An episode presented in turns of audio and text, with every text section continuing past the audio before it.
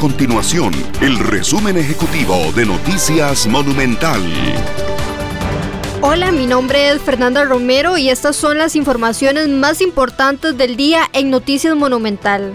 La Caja Costarricense de Seguro Social retoma, a partir de hoy, la colocación de las primeras dosis de la vacuna contra el COVID-19. Esta vacunación se realizará mediante convocatoria abierta, por lo que no es necesario una cita previa. En el caso del Hospital Nacional de Geriatría y Gerontología, se anunció que la jornada iniciará el jueves y se extenderá hasta el viernes 17 de este mismo mes, y se estarán colocando 400 dosis por día.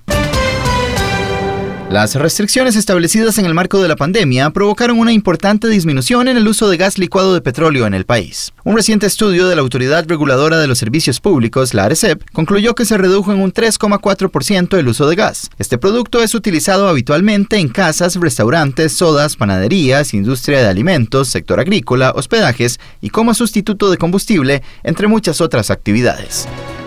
Estas y otras informaciones usted las puede encontrar en nuestro sitio web www.monumental.co.cr. Nuestro compromiso es mantener a Costa Rica informada.